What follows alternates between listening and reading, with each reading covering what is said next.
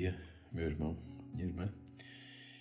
Iniciamos hoje um novo capítulo com uma, e aparece-nos uma personagem que antes só nos tinha, digamos assim, aparecido ao leve. Ele ainda se chama Saulo. Se estás recordado, uh, quando escutámos aqui há uns dias uh, o relato da, da morte de Estevão, são Lucas quase que nos espicaçava, di, dizendo que depois de Estevão ter morrido, uh, ter sido morto, melhor dizendo, uh, dizia lá e Saulo estava de acordo com a execução de Estevão. É precisamente deste Saulo que, se calhar, tu conheces bastante, conheces pelo menos assim, resumidamente, a sua história e a sua vida, é da sua conversão que nós hoje, eh, que nós hoje encontramos. Eh, o relato são 21 versículos, a leitura é longa e convido-te também a saborear assim, demoradamente sobre, sobre, este, sobre este episódio. E gostava de sublinhar, assim, sobretudo aqui, dois, dois aspectos, que é que acho que nos ajudarão a compreender daqui para a frente esta, esta figura ímpar, singular na, na história e na vida do cristianismo, porque uh, se calhar se tu e eu, uh, a não ser que haja algum, algum judeu a, a, a escutar-nos, se tu e eu hoje somos cristãos foi por causa da ação evangelizadora deste homem, que é uma história que tinha tudo para correr mal tinha tudo para dar errado. Porquê? Porque uh, esta, esta história nasce daquilo que, uh, daquilo que São Lucas, São Lucas não é nada meio nas palavras que diz. E o que é que São Lucas diz?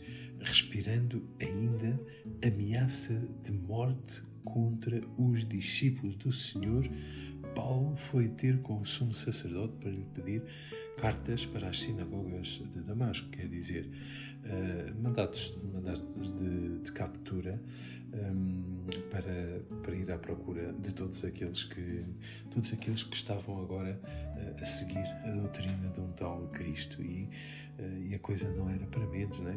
São Lucas diz ainda que Paulo pretendia trazê-los a todos algemados para Jerusalém, todos quantos seguissem a nova religião.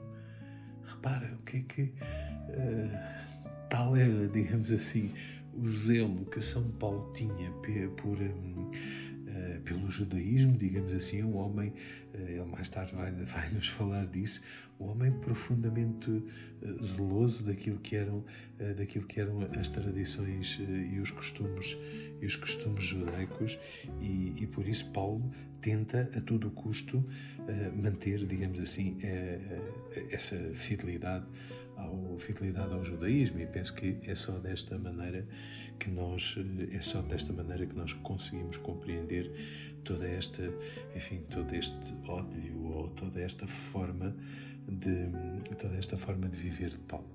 E portanto é, é este digamos assim é este o homem que nós temos uh, o homem que nós temos diante de nós, o homem que de facto respira tanta, tanto ódio contra, uh, contra os cristãos.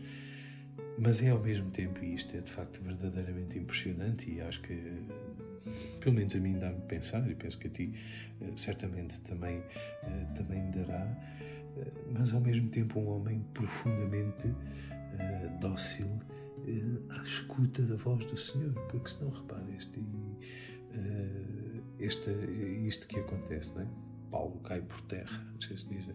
Encontramos esta imagem que ele caiu do cavalo. De facto, aqui São Lucas não diz se ele ia a cavalo, se ia a pé, diz simplesmente caiu por terra e ouviu uma voz que lhe dizia: uh, Saulo, Saulo, por que me persegues? E, e Saulo pergunta: Quem és tu, Senhor? Ou seja, Saulo, ao mesmo tempo, Deus já tinha, se quisermos, começado a trabalhar no seu coração e, já tinha, e já tinha percebido. E já tinha percebido, percebido isto, que se calhar que ele estava, ele próprio estava a perseguir alguma, alguma perseguir a Deus, não é? Perseguir alguma coisa que, eh, que ele, que ele não, não, conseguia, um, não conseguia explicar. Bom, uh, não, pronto, não podemos. Convido-te realmente a, a ler o texto e a, e a saboreares, e a saboreares tudo isto, né?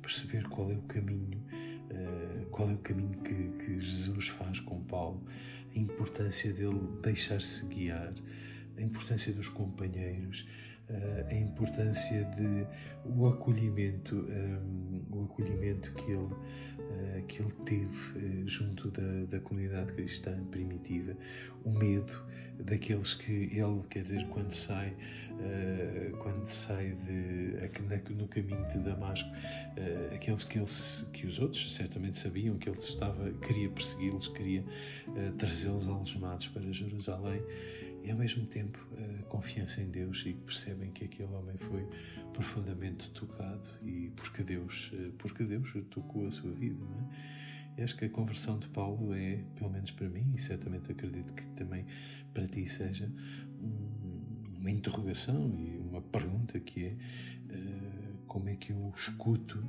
a voz de Deus, como é que eu. Um, quando tantas vezes estou obstinado, assim como Paulo, num, num caminho, estou completamente cego. E como é que eu sou dócil ou não sou à voz de Deus, aos avisos que Deus vai colocando na minha vida? A pensar nisto, a meditar nisto. Como é que tu escutas a voz de Deus na tua vida? Como é que tu és ou não és dócil a esta mesma voz? Bom dia, bom caminho.